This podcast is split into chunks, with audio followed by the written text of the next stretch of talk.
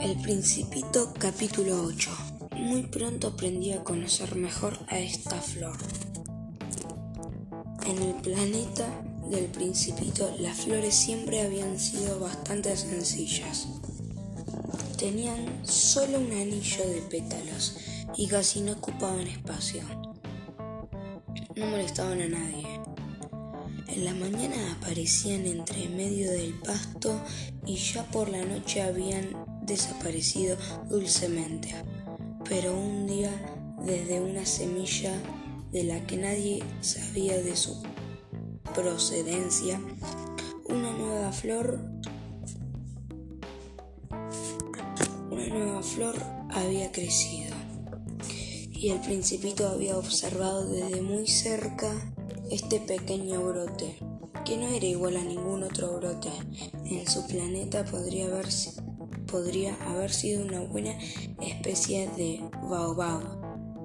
Muy pronto el pequeño arbusto dejó de crecer y comenzó a prepararse para dar nacimiento a una flor.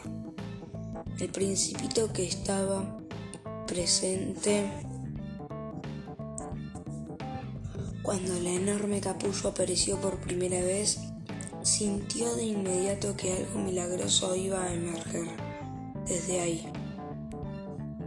Pero la flor no estaba satisfecha, completando las, las preparaciones de belleza en el refugio de su envoltura verde. Eligió sus colores con gran cuidado se vistió lentamente ajustando sus pétalos uno a uno. No quería hacer su salida al mundo, toda descuidada como las amapolas. Quería hacer su, quería hacer su aparición en el máximo esplendor de su belleza. Si era una criatura bastante coqueta, y sus misteriosos preparativos duraron días y días.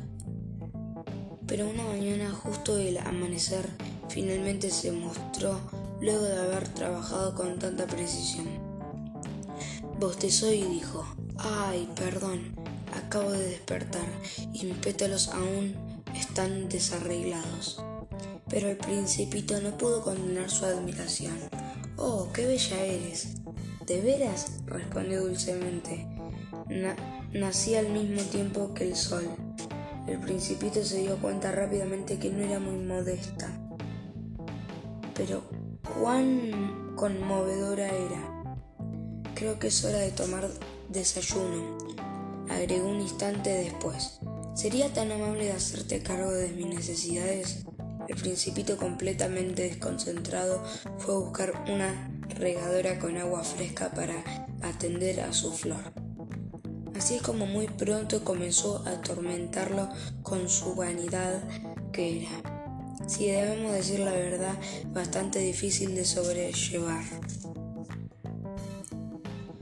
Un día, por ejemplo, cuando estaba hablando de sus cuatro espinas, le dijo al principito, le dijo al principito, que vengan los tigres con sus garras, no hay tigres en mi planeta. Objeto al principito, y de todos modos los tigres no comen maleza. Yo no soy una maleza, respondió la flor con dulzura.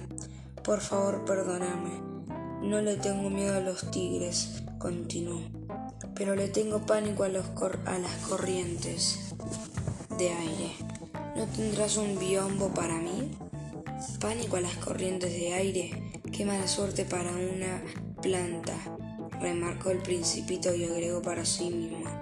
Esta flor es una criatura muy compleja. Durante la noche quiero que me pongas bajo una cúpula de cristal. Hace mucho frío aquí donde vives, el lugar de donde yo vengo. Pero es. pero en ese punto se interrumpió. Venía de una semilla, era imposible que conociera otros mundos, avergonzada de verse sorprendida en una mentira tan ingenua. Tosió dos o tres veces para distraer al principito. Y el biombo. Y el biombo justo iba a buscarlo cuando comenzaste a hablarme. Forzó un poco más la tos para que de todos modos sintiera remordimiento. El principito pese a toda la bondad inseparable del amor que sentían. Había comenzado a dudar, a dudar de ella. Había tomado palabras dichas al azar por importantes y esto lo hacía sentirse muy infeliz. No debía haberla escuchado. Me confió un día. Uno no debe escuchar nunca a las flores. Uno simplemente debe mirarlas y respirar sus fragancias. La de mi flor perfumaba todo mi planeta, pero no supe disfrutar de todo su encanto. Esta historia de las garras que tanto me molestó. Debería haberme llenado el corazón de ternura y compasión. Continuó con sus confidencias. La verdad es que yo no sabía entender nada. Debía haber juzgado por acciones y no por palabras. Ella me entregaba su fragancia y su, y su resplandor. Jamás debí arrancarme de ella. debí adivinar todo el afecto que se escondía detrás de sus pequeñas estratagemas. Las flores son tan inconsecuentes, pero era muy joven para saber cómo amarla.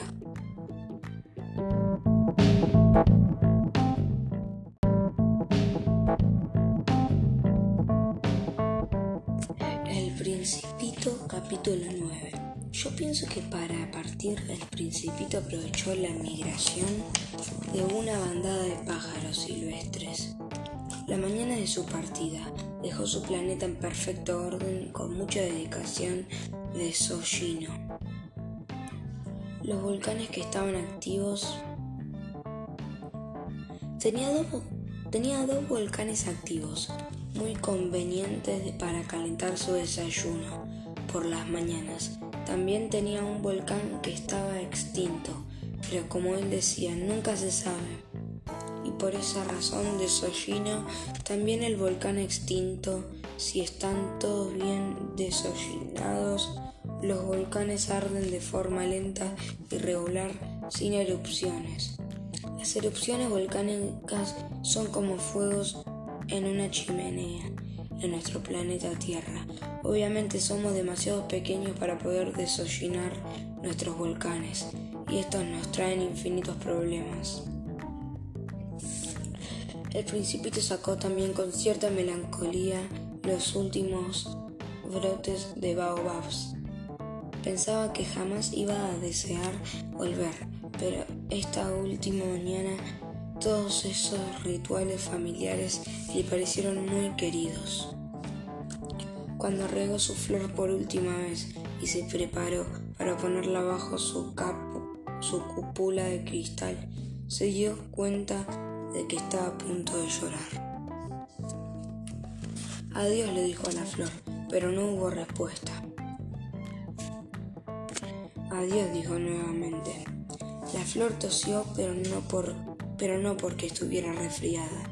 He sido una tonta, le dijo finalmente. Te pido perdón, procura ser feliz. Lo sorprendió la falta de reproches.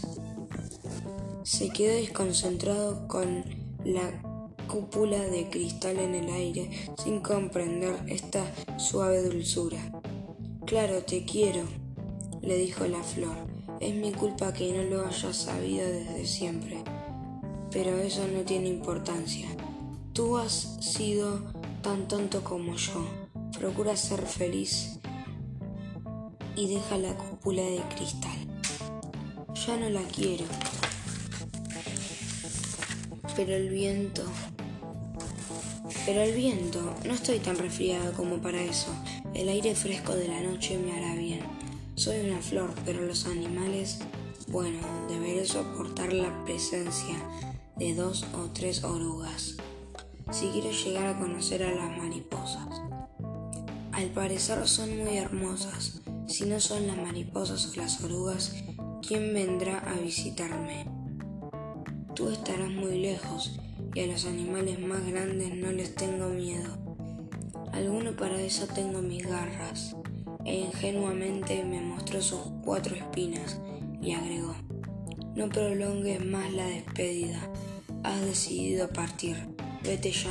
No quería que la viera llorando. Era una flor muy orgullosa.